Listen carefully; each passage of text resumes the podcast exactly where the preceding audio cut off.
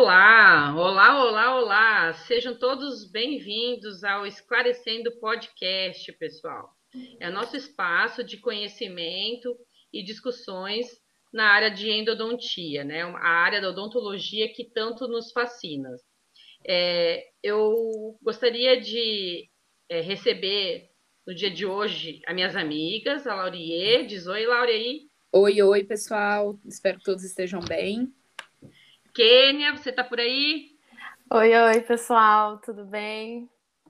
Bom, pessoal, o nosso assunto de hoje que vamos discutir, dando sequência à nosso, nossa temporada de anatomia né, interna, uh, nós vamos é, falar um pouco então sobre as dificuldades, as características da anatomia dos dentes posteriores, anatomia interna. Então, para a gente já iniciar a nossa discussão desse assunto, queria chamar a Kênia para começar falando dos, do, acho que um dos dentes mais é, intrigantes no tratamento, que é o primeiro molar superior, né, Kênia? Isso. O primeiro molar superior, ele é um dos, dos dentes, assim, que causa bastante medo, né, na hora da abertura ou para achar o quarto canal, que todo mundo fica aí meio inseguro, né? Mas, gente, então, começando aí com as características da câmara pulpar, é, a câmara pulpar desse dente, do primeiro molar superior, ela tem uma forma cúbica e ela apresenta um achatamento no sentido mesio-distal, tá? É, nesse dente é, apresenta aí na parede mesial um, ela é um pouquinho mais convexa, então é, na hora da abertura a maioria das vezes, às vezes é necessário a gente fazer um desgaste compensatório ali para a gente poder entrar melhor dentro do canal mesovestibular. Outra coisa que é interessante nesses dentes é que ele pode apresentar aí o tubérculo de Carabelli. Em alguns dentes ele é bem proeminente, então fica aí parecendo que é um dente que tem aí uma cúspide a mais, então às vezes o desgaste aí compensatório seria um pouquinho maior, né? Porque tem essa reentrância aí, que essa saliência extra aí no dente, tá? Aí é, a câmara pulpar, na hora que a gente abre, né? Tem aí a, as reentrâncias, né? A, a, a entradinha no canal mesovestibular, disto vestibular e palatino. Uma característica aí nessa desses dentes é que apresenta o assoalho. O assoalho ele tem uma, uma conformação mais convexa, lisa, polida. E uma das características que é o rostrum canalium, que o que seria isso? São linhas, ge, apresenta geralmente essas linhas que ligam um canalzinho no outro, tá? E uma é, característica desse dente é que a raiz mesiovestibular, é, pel, pelo fato dela ser mais achatada, ela pode apresentar aí um canalzinho a mais, e esse canal a mais, ele está mais para a lingual. No caso aí, ele pode ser chamado de mésio palatino. Tem alguns que denominam aí B, B, B2, né, gente? M, Você já é, MV2. Uhum. É, né? Ou MV2. Então, assim, é, é bem recorrente esse canal, né? Então, a gente sempre tem que atentar durante a abertura para poder é, procurar esse canalzinho extra. É, eu poderia até, acho que, enfatizar isso, porque a gente vê os livros mencionando acima de 90% a incidência do canal MV2. Isso, e isso. por isso que às vezes é, é, é, bem recorrente a gente receber tratamento, dentes que já têm o tratamento, e justamente nessa raiz tem aí uma lesão, né? Aí pode ser um canalzinho que passou. Que, passou que não foi sem... tratado, né? É. Isso Exatamente. Mesmo. Aí, esse dente, ele apresenta três raízes bem diferenciadas. Então, assim, vai ser raro você encontrar um primeiro molar superior com as raízes fusionadas, tá? É, a forma dessas raízes, geralmente a palatina é a mais volumosa, né? Ela, ela apresenta aí um a mésio vestibular apresenta aí um, um diâmetro no sentido maior, né? No sentido mésio vestibular, ela é achatada, né? E é... Esse dente ele apresenta te tetracuspidado, ou seja, apresenta três cúspides, é triradiculado, então tem três raízes. É... Aí nas porcentagens, como as meninas já comentaram aí, apresenta aí 90%, né, de um segundo canal aí do MV2 na raiz mesopalatina. Mesovestibular, que? É, mesovestibular, desculpa. É... E o canal mesovestibular, igual eu falei, precisa de ser é, muito bem é, é, observado, porque tem que achar por conta dessa parte aí de passar muitos passarem despercebidos. A raiz mesio vestibular também ela pode apresentar um, um grau de curvatura aí para distal. E a, o canal disto vestibular, geralmente ele é um canal único, ele pode ter aí um, um, grau de atresia, né? Ele ser mais atrésico, mas ele é mais acessível por ele ter um formato mais arredondado. E, e ele não é tão, não apresenta grandes curvaturas, tá? O canal palatino ou lingual, ele também é um canal único, amplo, ele é acessível, geralmente, geralmente é reto, né? Mas pode apresentar aí também em 50% um desvio para vestibular.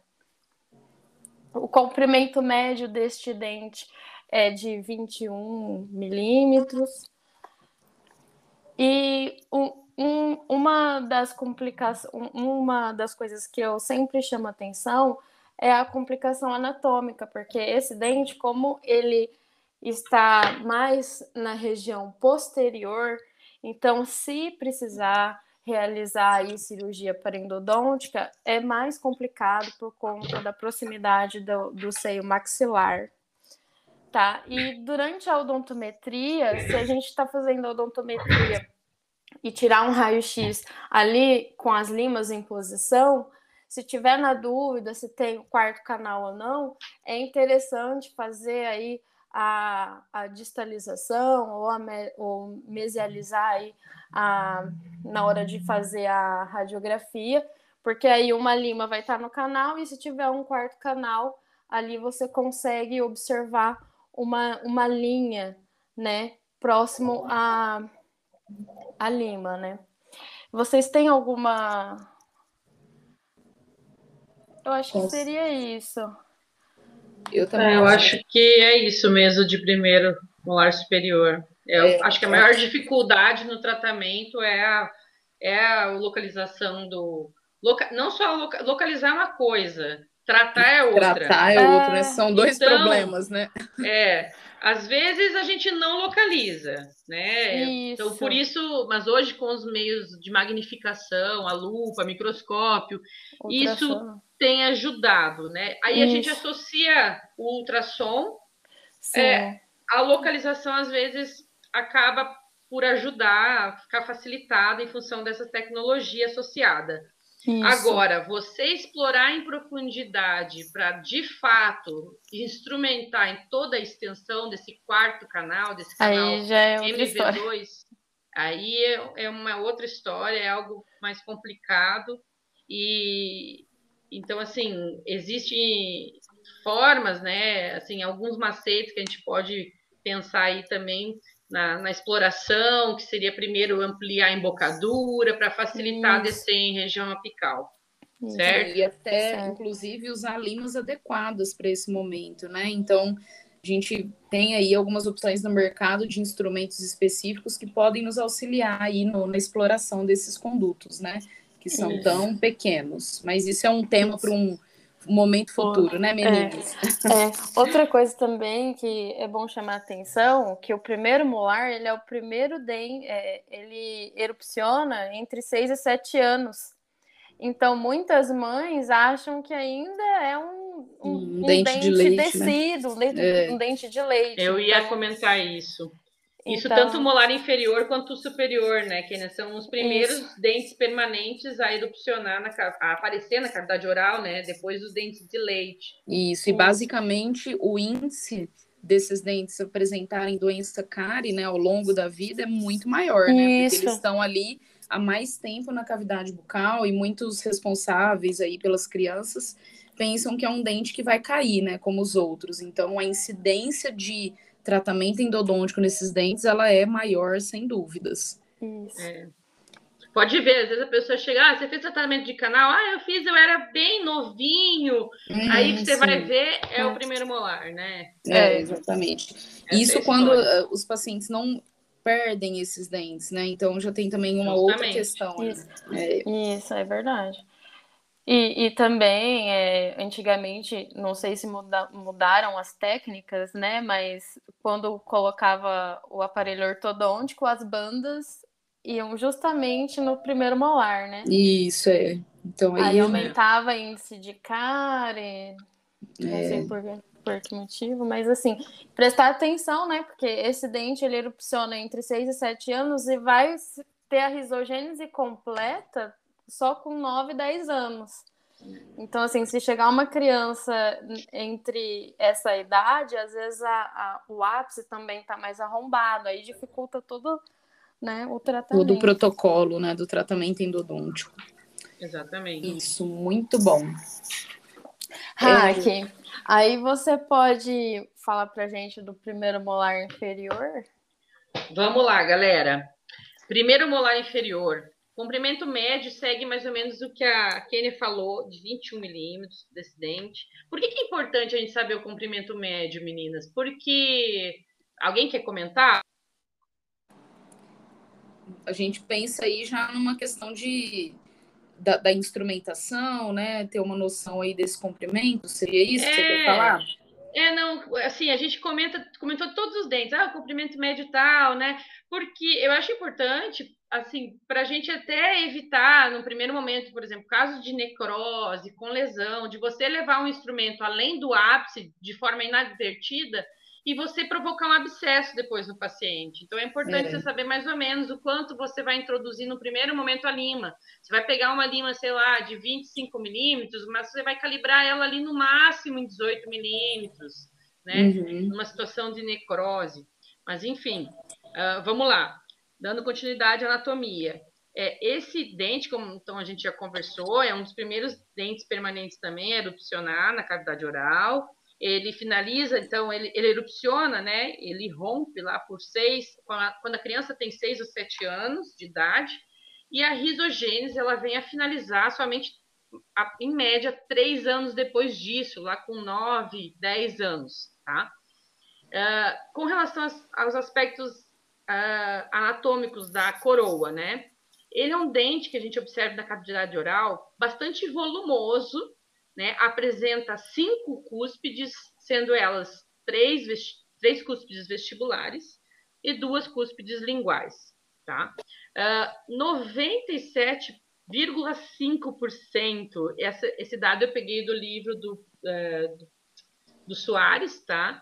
Então, 97,5% desses dentes, quase 100%, apresenta duas raízes bem diferen diferenciadas, sendo uma raiz mesial e outra distal. Lembrando que a gente pode ter algumas exceções de apresentar, de, de observar raízes independentes. Eu mesmo já tratei o primeiro molar inferior com duas raízes na distal, e aí tem tem, tem uma, uma, uma, peculiaridade que o pessoal chama que às vezes essa, essa raiz acessória na, na, na, distal do dente é, denomina-se de radix enteromolares, né, esse dente, essa, essa, essa, característica anatômica. Bom, com relação ao número de canais, né, nós temos então duas raízes. Normalmente a gente tem 56% dos dentes apresentando três canais, sendo dois canais mesiais e um canal distal. São os canais mesiais mais atrésicos e o canal distal, normalmente quando ele é único, ele é bem amplo e é ovoide ali na, na embocadura, no sentido é, vestíbulo lingual, tá? Aí a gente tem um, uma porcentagem menor, seria 36% desses dentes, pode apresentar quatro canais. Nessa situação, estão dois canais mesiais e dois canais na, na raiz distal. Aí, quando essa raiz distal ela é dividida em dois canais ali, né? A gente tem esses canais de uma forma mais atrésicos, então sendo um vestibular, né, disto vestibular e outro o disto lingual. Eu acho importante a gente falar é, porque é 36%, mas é, 36% é bastante, é um valor bem significativo. A gente vê bastante primeiros molares com quatro canais. Né? Outro dia mesmo eu peguei uma câmara pulpar bem calcificada para fazer o tratamento e quase que passou despercebido ali o canal, é, o disto vestibular, porque às vezes a inclinação desses dentes, principalmente se eles foram submetidos a tratamento ortodôntico, a inclinação lingual deles pode, então essa cúspide disto vestibular às vezes pode esconder ali a entrada do canal disto vestibular, tá? E em menor número a gente pode ver também um, um primeiro molar inferior com apenas dois canais, mas aí representando somente 8% né, da, da incidência de, de dois canais. É, quando que eu sei se tem dois ou três canais? Uma dica clínica é a gente observar a posição do, do cabo do instrumento. Né? Quando o cabo está bem centralizado na é muito provável é, somente um canal. Agora, quando a gente percebe que aquele cabo está sendo forçado tanto para lingual ou para vestibular, é muito provável que a gente tenha dois condutos naquela raiz, tá? Ah, então, essas raízes do molar inferior, elas são bastante achatadas, né, no sentido mesodistal, e por isso ocorre essa divisão em canal é, mesovestibular, mesolingual e disto vestibular e disto lingual quando tem quatro canais.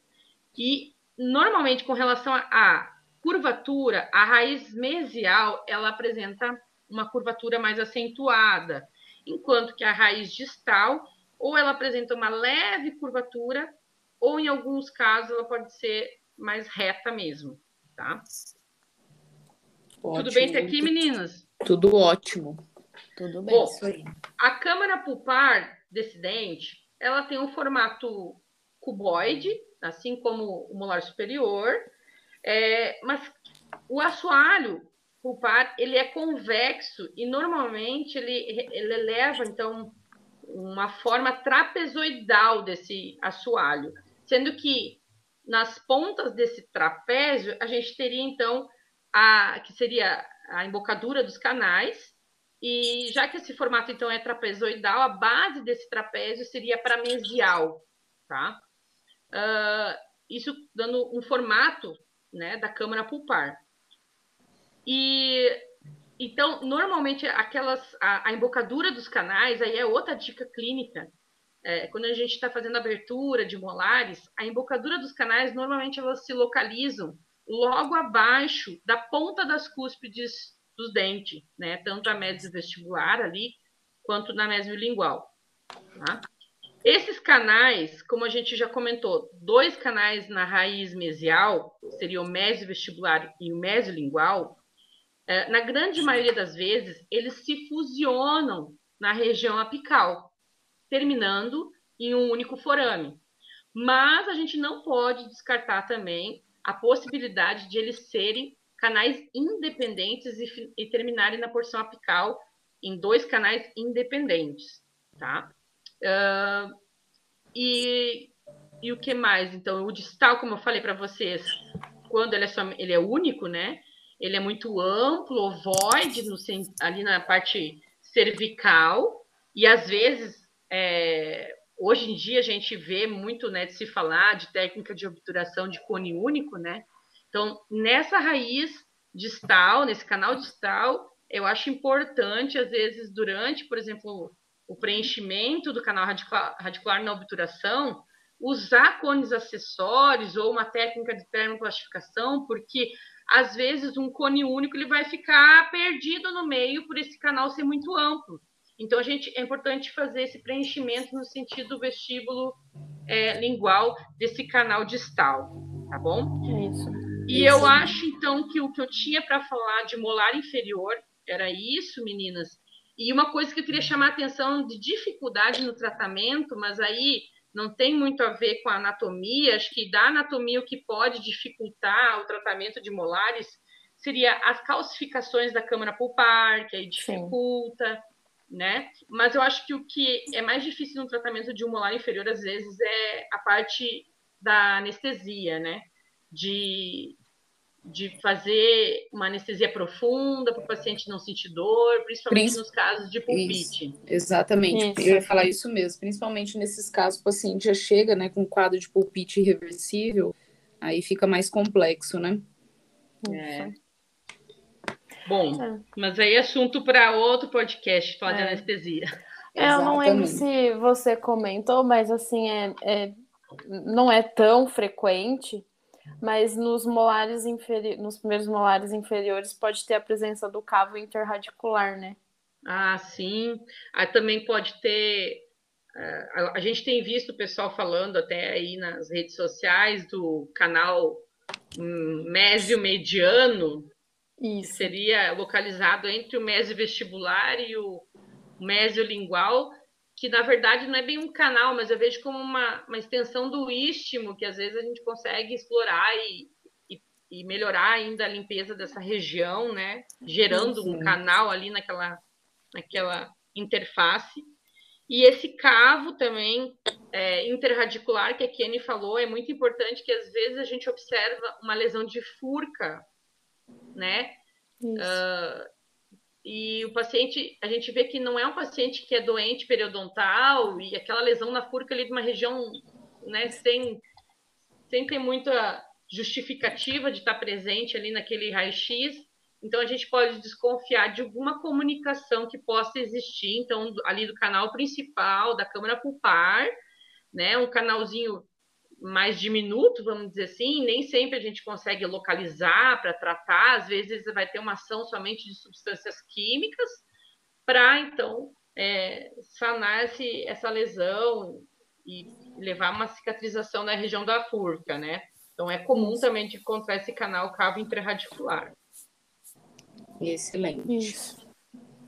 Bom, agora acho que a gente pode partir, então, para os segundos molares, Laurier.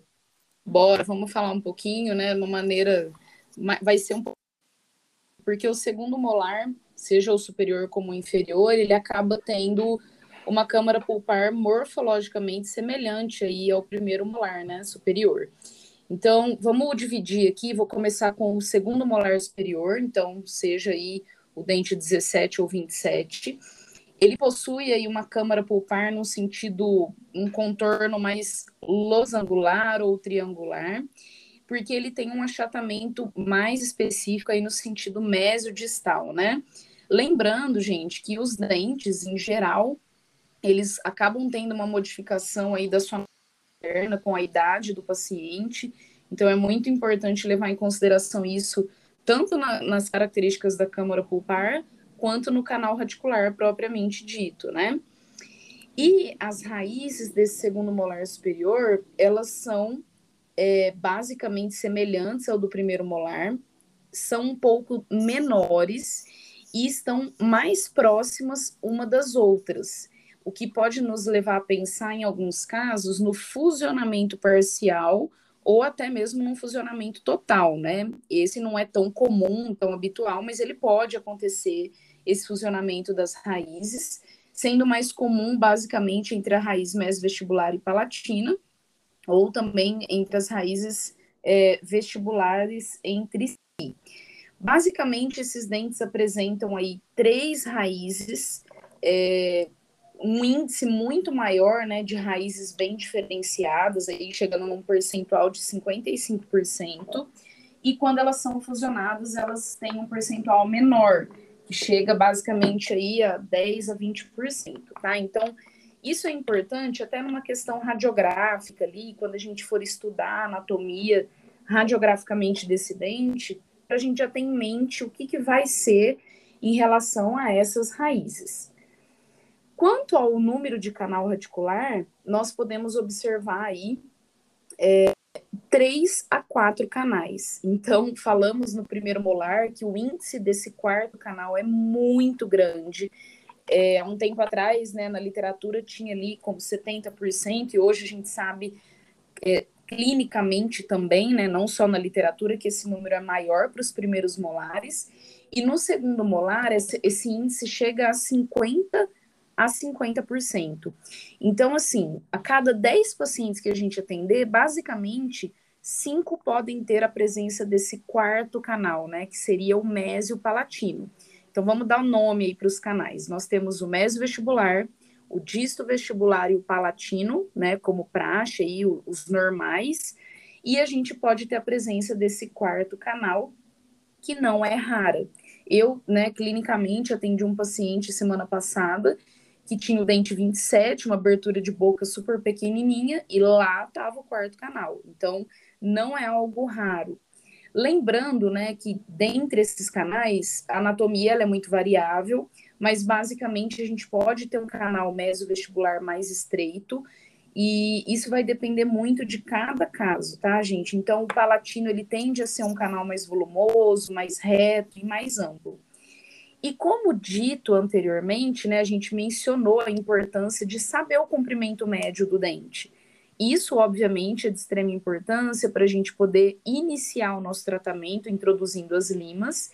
E esses dentes, segundo os molares, apresentam, em média, um comprimento médio de 21,7 milímetros. Então, claro que pode existir uma diferença entre as raízes vestibulares e a palatina, que tende a ser um pouco maior, mas basicamente vai girar entre 21 e 22 milímetros. E quando que a gente observa a presença do segundo molar na cavidade bucal, né?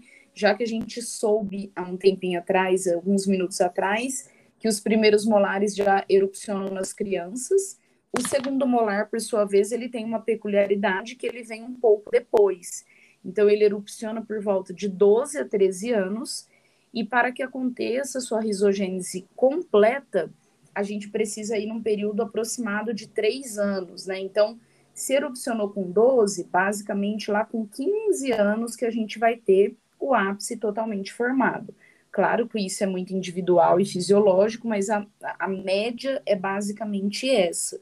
E por que, que a gente fala sobre isso? Né? Já comentamos nos episódios anteriores que a erupção e complementação radicular ela tem que ser conhecida para que a gente possa traçar um plano de tratamento, né?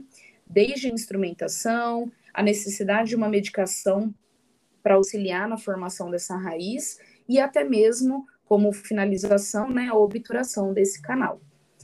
E como complicação anatômica dente, eu vejo que uma das maiores dificuldades no dia a dia clínico, até quando os alunos estão lá atendendo os pacientes, enfim, é a localização, né, gente? Vamos combinar que é um dente lá no fundo, então os pacientes têm limitação nessa abertura é, bucal, então a gente tem dificuldade de chegar com o instrumento lá.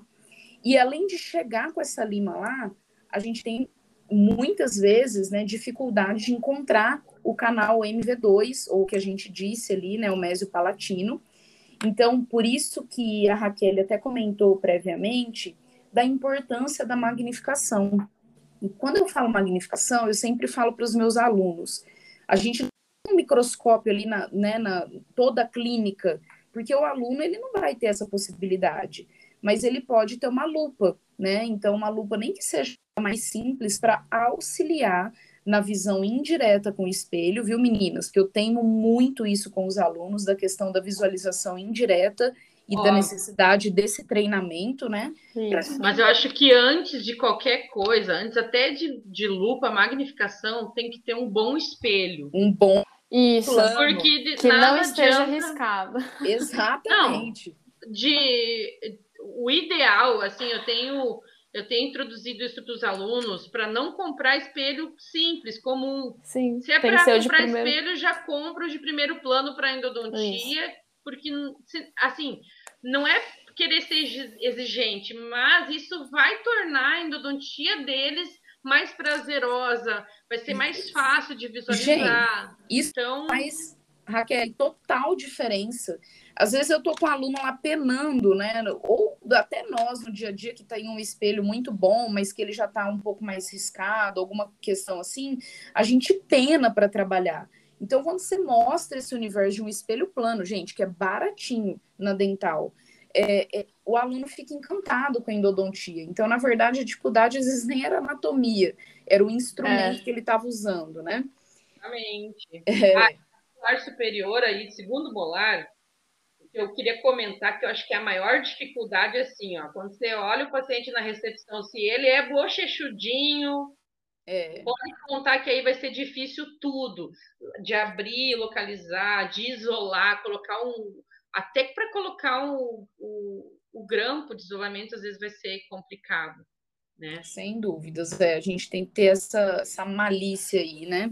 Então é, é uma, é uma, uma situação mais complicada. Sem dúvidas. Outra situação também que né, tem muito a ver com esse segundo molar superior, gente, é onde ele está localizado. E onde que ele está localizado?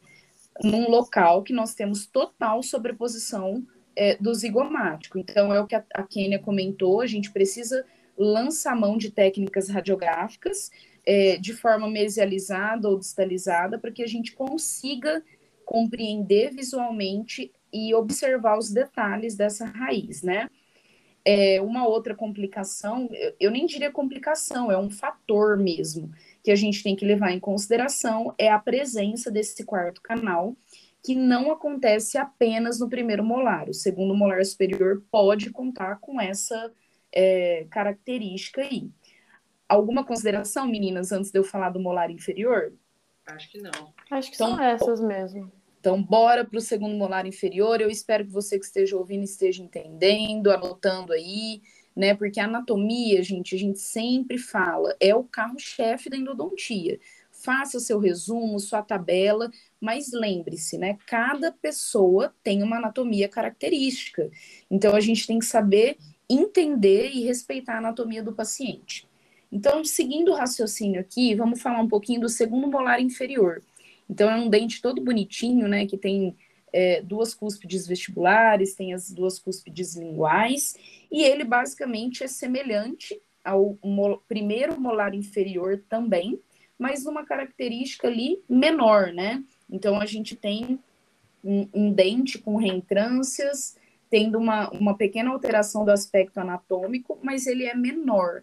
E esse dente apresenta basicamente duas raízes. Então, quais são essas raízes? Recebe o nome de raiz mesial e a raiz distal.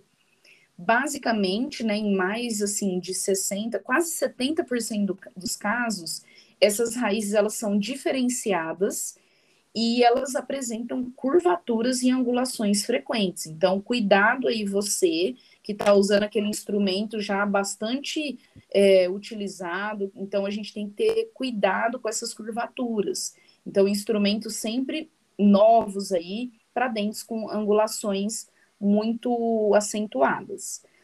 Dentre ali, né, os canais radiculares, nós podemos ter a presença de três a quatro canais. Então, vamos lá. Na raiz mesial, a gente vai ter o canal mésio-vestibular e o canal mésio-lingual. E, em algumas situações, né, nós vamos ter os canais distal, de forma única, sozinha ali na raiz distal. Então, vai ser um canal muito amplo e grande parte das vezes de forma bastante ovalada. Ou nós podemos ter a, a divisão desse canal distal em canal disto vestibular e disto lingual. Então, seriam dois canais que podem terminar em forames separados ou podem terminar em um único forame. Então, vejam vocês a importância da gente reconhecer essas características de forma radiográfica e clínica, né, obviamente, para a gente entender quais são os instrumentos, o protocolo que a gente vai lançar mão e até para buscar uma técnica de obturação de forma mais efetiva, né? Então, em geral, nós temos mais de 70% dos casos com três canais, e aí se a gente for lembrar daquilo que a gente falou de acesso coronário, quando a gente tem três canais, vai ser uma forma mais triangular esse acesso. No entanto, quando apresentar quatro canais, que vai ser por volta aí de 10 a 15% das vezes, nós vamos ter que estender um pouco esse acesso, como a Kênia disse lá no primeiro molar superior. A gente aumenta e faz um desgaste ali da dentina para que a gente consiga, né, de forma mais ampla, ter a visualização e o acesso desse segundo canal que está ali na raiz distal. Então, basicamente é isso, né, que a gente tem que pensar em relação ao número de canais e o comprimento médio, ele pode variar, obviamente, mas em geral esses dentes apresentam 22,5 milímetros. Então, claro que a raiz ela pode ser no terço apical um pouco mais delgada, uma raiz pode ser um pouco um pouquinho menor que a outra, mas o comprimento médio é esse que foi supracitado. E para finalizar, o segundo molar inferior ele erupciona muito depois do primeiro, né? Então, ele vem aí na cavidade por volta dos 11 até os 13 anos, e a complementação, ela também se dá um pouco mais tardia, ali depois de um período de três anos, aproximadamente. E dentre as complicações anatômicas desse dente, né, sempre que a gente fala de molares, a gente tem que pensar em inervações muito próximas, né, canais ali, é, por exemplo, o canal mandibular, que vai envolver dentro de uma cirurgia paraendodôntica quando for necessário. E eu gosto muito de lembrar da presença dos canais em forma de C. Então, é uma complicação no qual é, a câmara pulpar ela tem o canal propriamente dito como se você estivesse vendo a letra C, né? Então, é tão comum. E o que, que é esse canal em forma de C? ele acontece devido à não fusão da bainha né, é, epitelial de Hertwig na superfície radicular. Então, seja na vestibular ou na lingual. Então, a gente tem essa característica como se fosse uma letra C. Então, são esses é, os principais apontamentos que eu gostaria de fazer em relação aos segundos molares. Meninas, alguma é, situação que vocês queiram expor aí para nós? Ah, eu queria falar a minha primeira experiência com o canal em C de molar inferior, eu nunca vou esquecer que foi assim, eu, eu lembro que eu fiz abertura, aquela coisa, né? Aí coloquei a lima, vamos radiografar. Eu colocava a lima na mesial, ela ia lá para distal. Ela atravessava o dente. Eu disse, gente, como isso é possível? Uhum, né? A gente entra em então, desespero, né? É, então a, a, gente fica. É algo que confunde um pouco a cabeça, mas é exatamente isso, porque existe um, um, na verdade, essas raízes elas são fusionadas, né? Ela existe uma fusão da raiz mesial com a distal ali na vestibular que gera esse canal, né? Eu falo que é uma avenida que, que cria-se ali do canal mesio vestibular até o canal distal. Né? Sim. Uhum. E uma região de difícil complexidade para limpeza mesmo. Acho que o maior desafio é, é limpar essa região para evitar para almejando sucesso, né? Então, é. Acho que é a dificuldade. Então, assim, o meu alerta vai para quando você pegar um dentinho e for abrir, olhar aqui, você coloca a lima de um lado, sai do outro, ó. Desconfia que é um canal em C que pode estar por aí. Sim, exatamente. Bom, penso que é isso em relação aos segundos molares. Vamos só finalizar, né, falando aí do nosso querido terceiro molar, seja superior ou inferior que basicamente, né, muitas vezes ele é indicado para extração é, ou não. Então, conta para nós aí, meninas, quando a gente vai lançar mão do tratamento nesses dentes e as principais características morfológicas, né, já que é um dente tão adverso aí para o nosso dia a dia. Contem para nós. Olha, eu particularmente acho que antes de meter uma broca num terceiro molar, tem que ver se ele tem indicação para ficar na boca.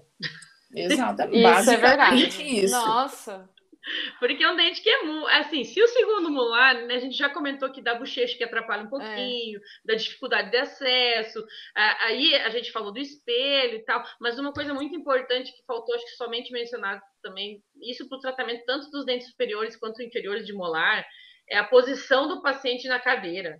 Às vezes eu pego meus alunos lá, vão tratar um molar superior, o paciente está sentado. Gente, deita não, não. o paciente na cadeira, senão você não Sim. vai chegar. O, o, tratamento endodôntico, ele, ele. Ah, mas eu não enxergo, não consigo enxergar. Você não vai enxergar de forma direta, você vai enxergar de forma indireta pelo espelho. Não, não adianta querer brigar com isso.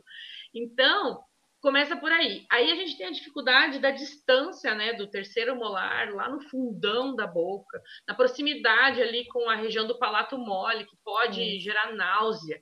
Então, isso tudo dificulta o tratamento. Então, primeiramente, a gente tem que ver se esse dente tem antagonista para ser mantido na cavidade oral, se ele tem indicação para ficar, né, para ser mantido na, na cavidade oral né, meninas? Isso. Exatamente. É, até porque é um dente geralmente difícil de isolar, né?